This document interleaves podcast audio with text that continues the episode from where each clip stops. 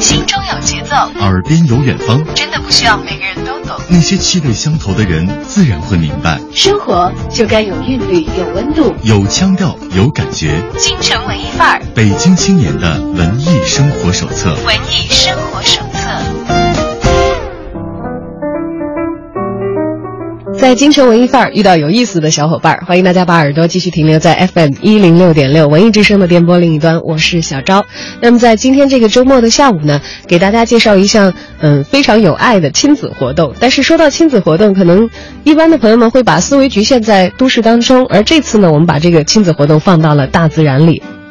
我们欢迎全国首个亲子潜水夏令营的组织者兼潜水教练大胃王来到我们的节目当中，欢迎。啊，下午好，朋友们。大胃王是咱们北京土著啊，但咱们北京好像是没有太多适合潜水的区域啊。你是从什么时候开始爱上这项运动的？啊，这个说来话长。有一年呢，正好工作结束，呃，这事业处于一个十字路口，一个人觉得比较苦闷，就买张火车票去西藏了。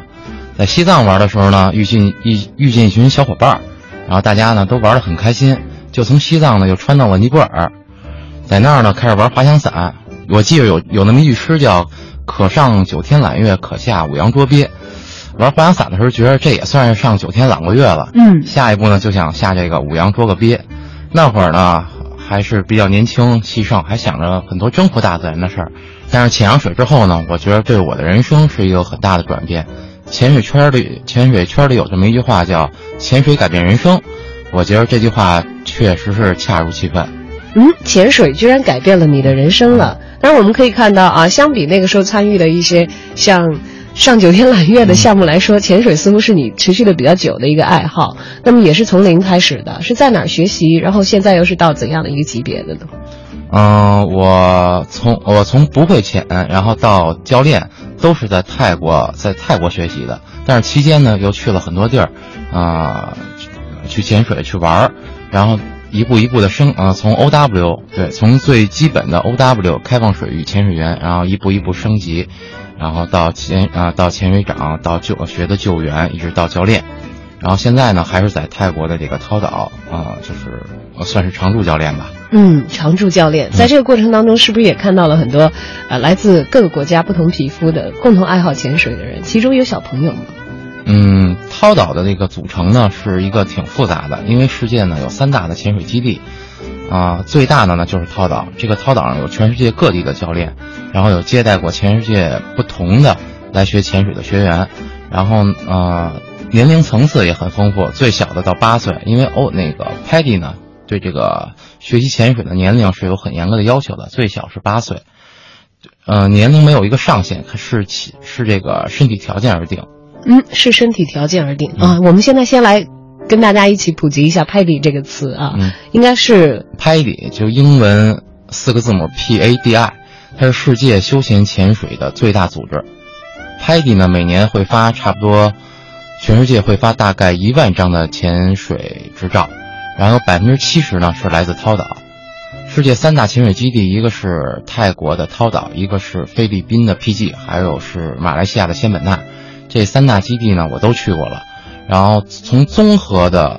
就是从水下的环境啊、教练的配置啊，还有一些生活的配套来说，然后我觉着涛岛是相对来说，啊，比较适合组织这个亲子夏令营的。嗯，为什么会想到要组织这样的一场夏令营？嗯，首先是我的一个，是呃，我是从我自身的一个转变，因为我呢从小，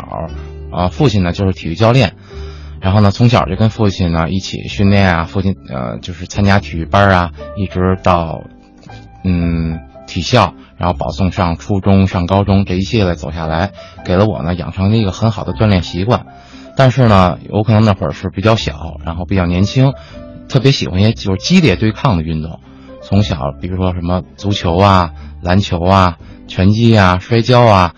啊，都喜欢这种，哎，就跟人有身体接触的，有一定对抗性的项目。啊，随着年龄的增长呢，然后又有了孩子，所以呢，觉得自个儿的人生呢，应该有一些改变。自从前，呃，自从这个参加潜水这个活动之后呢，哎，我是觉得对我的视野是一个开阔。因为地球上百分之三十呢是陆地，百分之七十呢是海洋。啊，我呢是比较喜欢玩，像全国各地呢，我也喜欢到处去跑。第一次下水是在涛岛的一个潜点，叫芒果贝，啊，中文的叫芒果湾。啊，当时一下去呢，是教练带着我们在那个沙地上做技巧，啊，就是一些很基本的技巧。但是前面呢就有各种。各种颜色的小鱼游来游去，它跟它也不怕人，就在你身边来回来去的游啊！哎，你感觉到，呃，当时你都有点分神，眼睛都觉得不够使了。嗯，第一次下水呢，这说来挺有意思的。嗯，我们是应该站在船头，是有叫跨步式入水。当时那个船呢还比较高，我们当时坐的是一艘那个大船，船头还比较高，离水面大概是两米吧。然后站在船头的时候。虽然那个心里边确实有点紧张，但是呢，四个学员里边应该是我是第一个，而且呢，平时呢，我又又是一个比较争强好胜的性格，当时真是一闭眼跳下去的。但是跳到水里之后呢，这人整个人的心就静下来了，看到小鱼啊就在你的身边游来游去，因为泰国对水底的这种呃这种鱼类的保护是特别到位的，它是在涛岛的周围多少海里之内是禁捕的。不光是能不能捕鱼，您在海边钓鱼都是不可以的，是有警察在那边来回来去巡视。所以小鱼呢，它也不怕人，你下去了，它就觉着，哎，它估计也见怪不怪了。每天那么多潜水员来到他家里来做客，他也估计啊无所谓了，在你旁边游来游去，有的时候呢还顶你一两下。还有一种蓝色的小鱼特别有意思，叫海里清道夫。你身上呢，它平时是吃垃圾的，你身上呢如果要有破的小口啊、死皮啊。它过来，哎，就咬你了，但是呢，又不太疼，痒痒的，非常有意思，就有点像我们 在城里做的那个鱼疗的感觉，会是这样子的吗？哎，有点儿，但是这个鱼呢，比那个鱼呢稍微的大一点，颜色呢更漂亮一点。嗯，哎，但是我我印象当中，一般潜水员会穿那个紧密包裹身上所有裸露皮肤的这个潜水衣，怎么还会有裸露出来的部分给鱼咬呢？哦，穿这种就是您说的那叫湿衣，这个是是这个潜水温度而定的。一般在东南亚，比如说泰国、马来西亚这些水温比较高的地方，啊，一般我们都是沙滩裤，然后穿上背心下去就就可以了。那就可以了啊，不是所有的潜水都必须要要求穿着成那样子的。对，因为泰国的水温常年保持在二十九度到三十度左右，像这个温度相相对来说就会比较舒服。所以为什么那么多人喜欢去去这个泰国啊或者东南亚潜水？它有这个舒适的自然条件在那放着啊。我想要去一个遥远的小岛，要坐飞机才能到的那种岛。那里只有蓝色的海洋和小鸟，每天吃得饱，睡得很好。我想要去一个遥远的小岛，只要每天发呆晒晒太阳就好，太多烦恼也没什么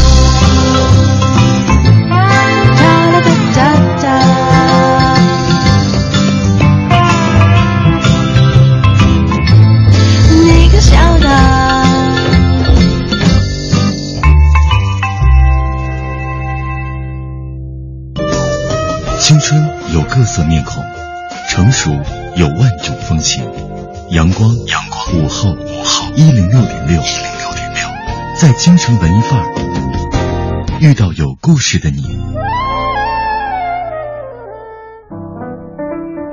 那一般来说，我们要讲前点，像刚才讲到了芒果湾，嗯它有很多对于前点的一些具体的要求达到了，才有可能成为这个潜水者的一个乐园。嗯首先，它的海洋里的生态环境要足够的好，那么海域是不是也要足够的安全？没有一些汹涌的海洋的状况，才可能成为一个潜水者聚集的地方。嗯，是这样的，啊、这个潜水环境它也是分级的，像潜啊、像这种教学的潜点儿，它相对来说水底下都没有流，因为首先我们要保证这个潜水者就是这个学生的安全，因为他第一次下水，甭管怎么样都会有点恐慌，所以我们要保证他在一个平静的水域里先学到一些基本的技巧。这样，随着他的技术一步一步、一步一步的成熟，以后才可以去一些高级点的、高级的潜点儿，然后在里边，你才能够体会乐趣。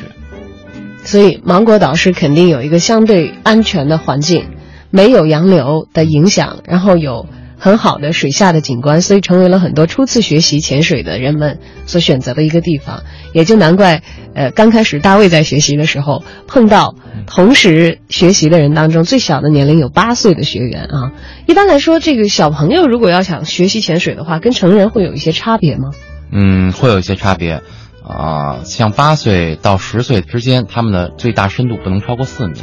十岁往上呢是八米，呃，十二岁开始呢可以学一个叫青少年的 Open Water，这个是我们教练严格把握的一个标准。然后随着他的年龄增长，然后我们教他的基本动作和一些基呃和理论知识和一些基本技术，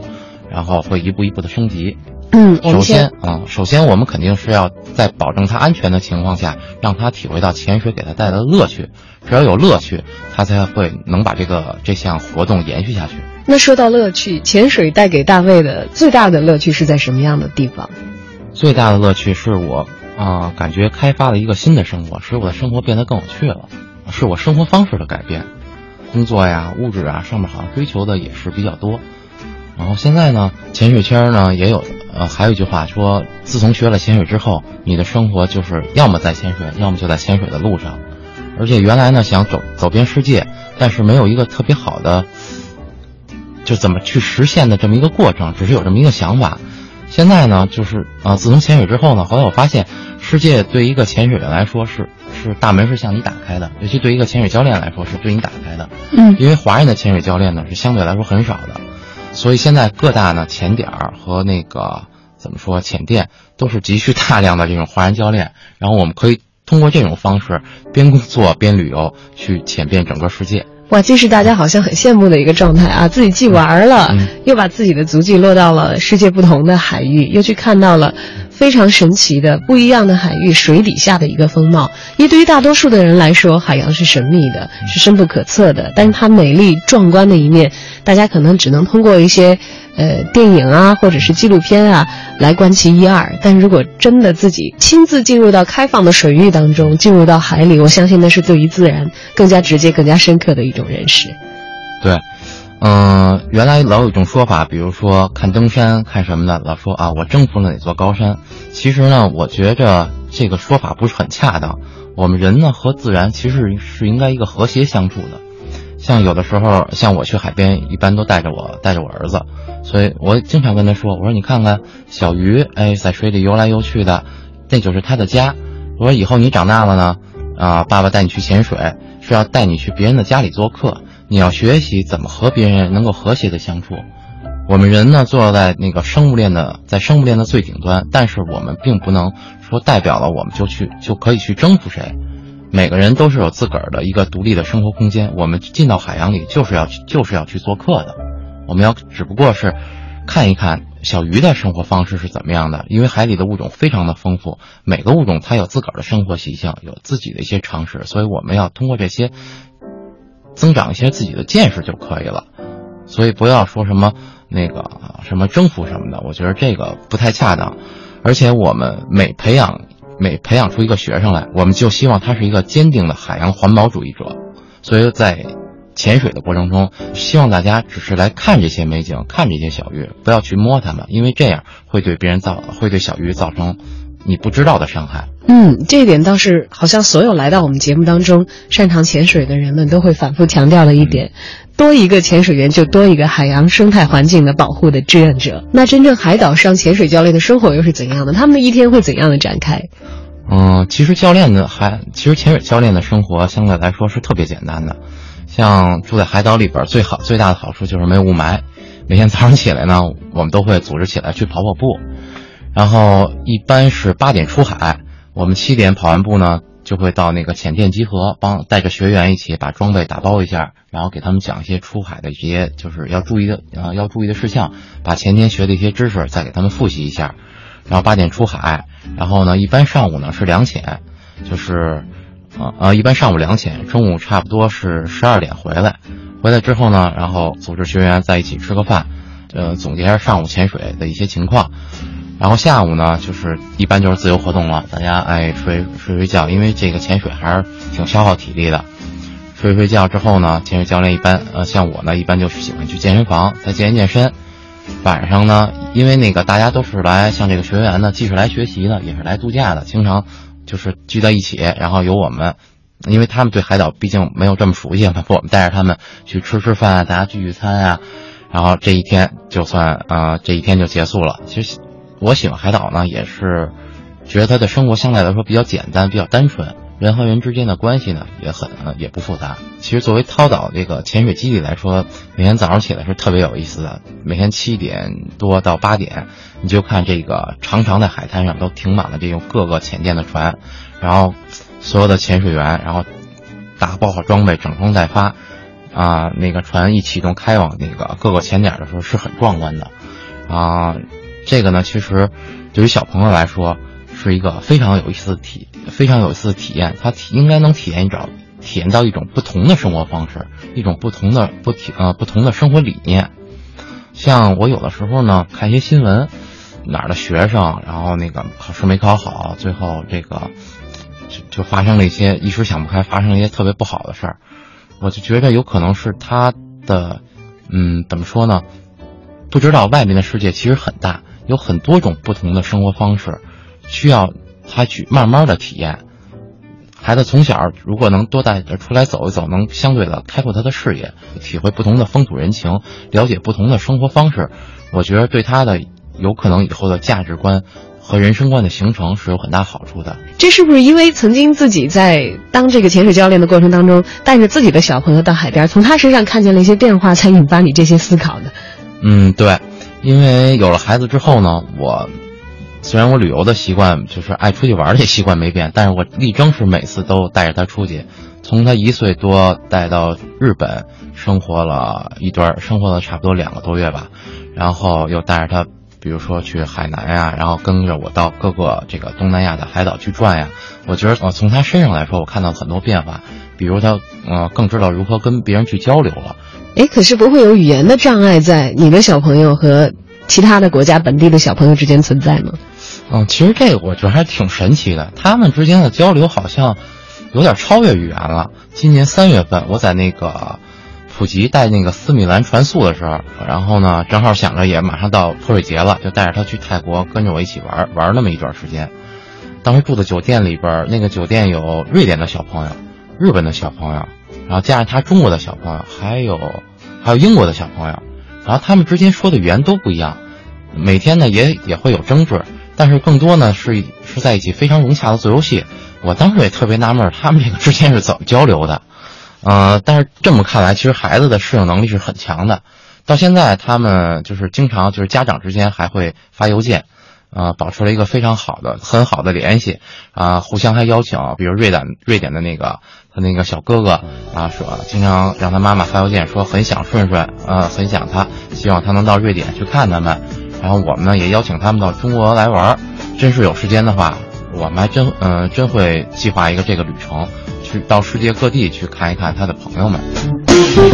心中有节奏，耳边有远方，真的不需要每个人都懂。那些气味相投的人，自然会明白。生活就该有韵律，有温度，有腔调，有感觉。京城文艺范儿，北京青年的文艺生活手册。文艺生活手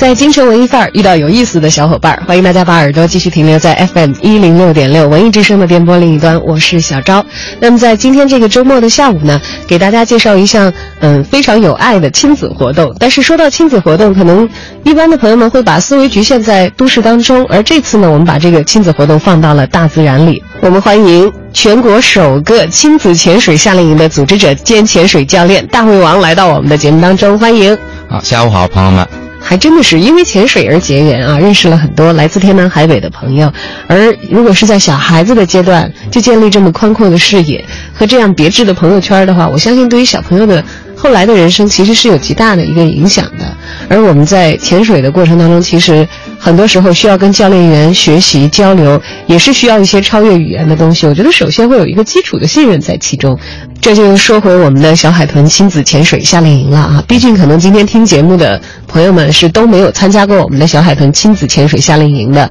我们在这个夏令营当中，小朋友以及小朋友的家长会在我们的亲水夏令营期间参加一些什么样的活动呢？嗯，这个活动我们组织的应该还是比较丰富多彩的，因为我觉着亲子嘛，亲子潜水首先是要有趣味性，只要有趣味性的，孩子他才会喜欢。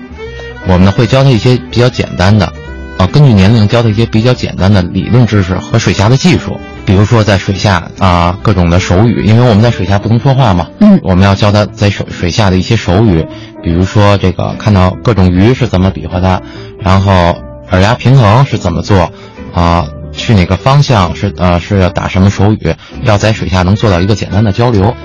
如果是小朋友的家长自己也没有潜水基础的话，也是可以一起前来学习的吧？对。呃，其实相对来说呢，教孩子要比家教那个家长还要容易一些。为什么？因为这个也好意外啊！啊，因为孩子呢，因为我们之前教过那个家长和孩子同时的，像我们这个年龄的家长，从小学潜水，呃，从小学游泳呢，更多的是学蛙泳，会自由泳的还真是很少。但是潜水呢，最多最多用的是自由踢，就是自由泳的一个踢法。孩子呢，现在的孩子好像学校一般都有游泳课，然后他们都学过这个。都学过自由泳，就是没有学过的呢。孩子的学习能力、接受能力和协调性好像比家长要好多了。基本上我们有一节课教浮潜，孩子马上就能掌握。家长呢，有时候我们还要加班，加班到呃加班那么个两到三节课，家长才能慢慢的掌握了。但是这个都没问题，我们都是从最基本的技术开始教，直到他能够把这个潜水的一些基本技术掌握了，然后我们才会。在保证安全的情况下，带他去各个潜点儿，在海里边教他一些基本技术。基础学习是一个环节，我们具备了基本的知识，背上装备以后，是不是就要开始潜了？那么具体的项目是浮潜还是深潜呢？呃，浮潜是基础，浮潜呢是不背气瓶的，只是一些基本的踢法和怎么就是，比如说如何转向啊这些基本技术的运用，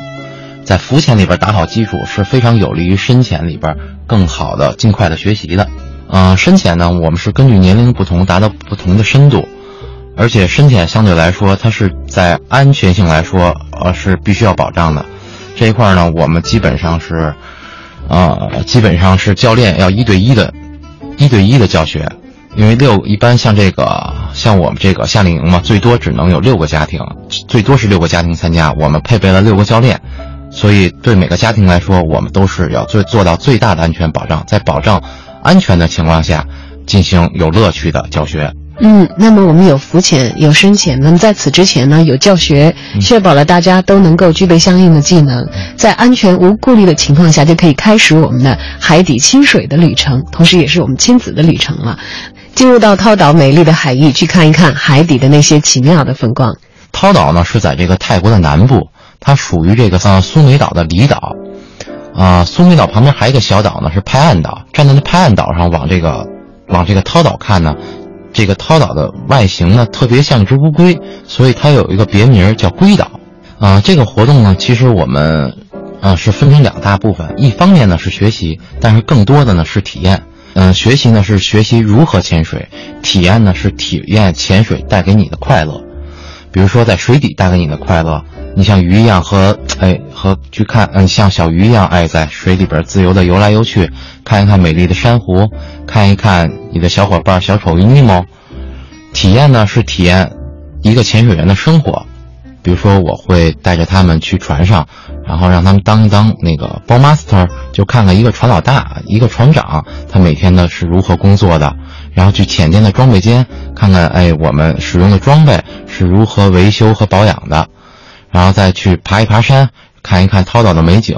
然后体会到一个岛民吧，很多人称呼我们叫岛民，体会到一个岛民每天的一个快乐的心情。嗯，当然还有一点啊，现在其实带着小孩一块出去活动的家长都会记得，要留下这些难忘的珍贵的瞬间，因为如果离开海岛，回到我们居住的城市或者是内陆，可能就离那样的生活已经有着非常远的距离，只能把它们储存在我们的脑海当中。嗯。对，所以呢，我们就这个活动呢，就针对这个活动，我们还有一个很大的亮点是我要记录，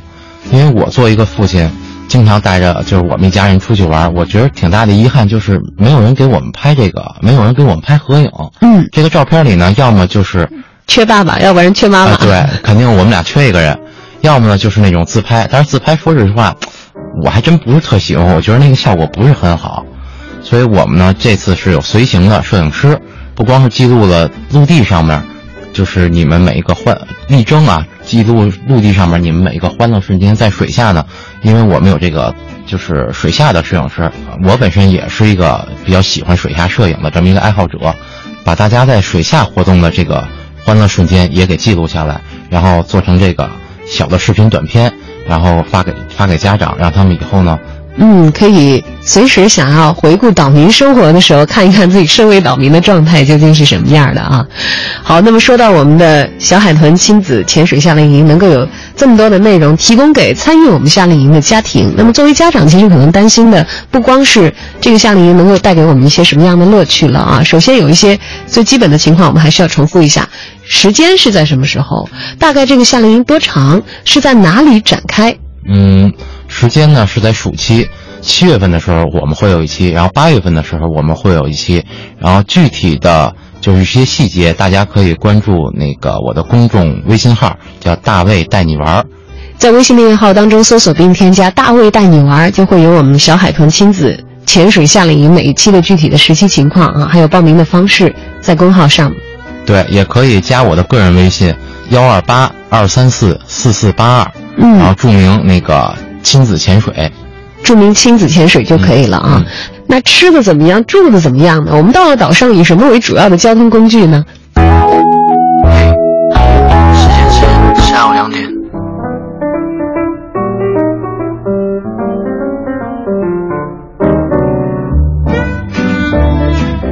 想住的呢，就是我们浅店的，呃，宾馆，但是相对来说呢，规格还是很高的。吃的方面，我觉得东南亚大家完全不用担心，这个它和咱们就是中国人的口味呢相差的不是很大，而且呢那块儿那个岛上的泰餐和西餐做的还是非常好吃的。我在岛上反正能住这么长时间，因为我对吃好像还是一个比较挑剔的人，能够在这个岛上住这么长时间，并且是乐此不疲，我觉得。那这方面大家是完全都可以不用担心的了啊！那如果大家想要在暑期参与到我们的小海豚亲子夏令营的话，需要计划出多长的时间？应该一周的时间。我们的这个活动呢是六天五晚，然后交通上面我觉得相对来说还比较便利。从北京呢飞到苏梅岛，因为我们这个涛岛呢是那个苏梅岛的一个离岛，所以飞到苏梅之后再坐两个小时的船就到了。相对来说，对于一个潜水基地来说还是比较方便的。当然了，这个就是亲子亲子潜水这个夏令营和一般的旅游它还有不一样的地方。我们呢希望通过这个夏令营呢，对孩子也是一个有一个自信心的增强，因为在水下嘛，人都是虽然从呃从水里来，但是到了一定年龄之后呢，他对水呢都有一丝的恐惧。通过挑战自我，能够增强孩子的一个信心。他也能培养他的独立性，因为我们带着孩子，不是比如说每天去打包装备，每天去参加一些活动，然后给给他们开展一些体能的训练，这是让他们独立来完成的。生活方式呢，也是因为孩子嘛，从小我们就要给他灌输这个海洋环保的一个理念，希望他以后去不呃以后去到别的海岛，也知道怎么样的更加环保。因为我们在活动里穿插了，比如说在那个沙滩上拾垃圾，在那个潜水的时候捡海底的垃圾，把这些活动穿插起来，就让他们成为一个小小的环保主义者，一个小小的环保卫士，在生活上边能够更简单，不制造垃圾。而不是像普通的海岛游一样，大家非常闲散的去，而不是像普通的海岛游一样，大家只是很闲散的去享受在海岛上放空大脑的时光，而是有更多有意义的内容要灌注到大家的这一段旅程当中的。其实是一个更多的学习和体验的一个过程。哎，我觉得暑假还没开始啊！今天听了我们这期节目，是不是很多朋友都已经开始摩拳擦掌了？不过孩子们的暑期也马上要到来了，因为正在我们节目播出的同时，很多的学子正在参与着人生的一场大考。今天正好是赶上高考，但考完了，是不是也建议我们，如果现在有学生家长在听节目的话，可以考虑给孩子一个比较特殊的毕业礼物？嗯，其实不光是高考的啊，有可能有小学毕业的或初中毕业的这些小朋友们，他们都是完成了又又。又完成了自己的人生的一个阶段，上升到另外一个阶段，那么呢，可以给他们一个比较有意义的毕业礼物，送他们来这儿啊，来小海豚夏令营学潜水，然后让他们掌握一项新的技巧，给他们打开一个新的世界。青春有各色面孔，成熟有万种风情。阳光，阳光，午后，午后，一零六点六，一零六点六，在京城文艺范儿遇到有故事的你。而说到新世界，是不是也意味着我们的小海豚亲子潜水夏令营将不仅仅把我们的活动范围局限在泰国，也不仅仅局限在涛岛？嗯，对，因为现在有一句话特别流行嘛，叫“世界那么大，我想去看看”。这其实也是我的想法。嗯，我通过潜水呢，认识了很多朋友。像我有一个学生呢，是从新西兰来泰国学潜水的，然后我教他的时候，他就邀请我说：“哎，希望您能去新西兰看一看。”然后给我看了很多新西兰的照片。哎，我觉着在地球的那一头，有这么美丽的一个国家，我就特别向往。嗯，所以暑假的时候呢，我也组织了两期新西兰的活动。然后，因为他在那边就是自己做的旅行社，相对来说时间也也挺长的了，在华人里边有一定的知名度。所以我想，就是带着大家也到地球的那一端去看一看，领略一下新西兰的美景和风土人情，然后看一看霍比特村，然后看一看毛利人的生活环境。对，除了东南亚，我们还把我们的目光和我们的触角伸到了更遥远的地方。我们现在有涛岛这样的一个目的地了，可以进行亲子潜水，然后还有新西兰这样的一个目的地，可以开展我们的亲子旅游。未来呢，我还想带大家去日本或者西班牙去看一看，因为日本的冲绳呢，它有世界第二大的一个珊瑚基地。我今年，呃，五月份去了一趟日本，到冲绳的那个海域呢。做了一次潜水，哎，我觉得日本的海，日本的海域非常漂亮，能见度非常好，然后水底下的这些小鱼啊，种类也很丰富。我想，我觉得小朋友们一定会喜欢的。然后西班牙呢，是我对西班牙的足球更感兴趣，因为我本身是一个球迷。每年的这个西班牙的国家德比，这个皇马对巴萨呀，我都是很莫名很，我都是莫名激动的，热血沸腾，每天都是熬夜去看。我希望有机会呢，能带着小朋友们到伯纳乌啊，或者说诺坎普这些心中梦想的一个地方去看一看，然后现场感受一下这种发呃足球发达国家的一种足球文化。这个就特别适合足球少年和他们的家庭一起前往了啊！对，因为这个是我一个从小的梦想，啊，我我想到现在了有能力去实现它。那么现在呢，孩子呢，因为生活条件啊各方面都比较都。都比我们比我们那会儿要好的很呃好很多了，所以我希望他们的梦想能够及早的去实现。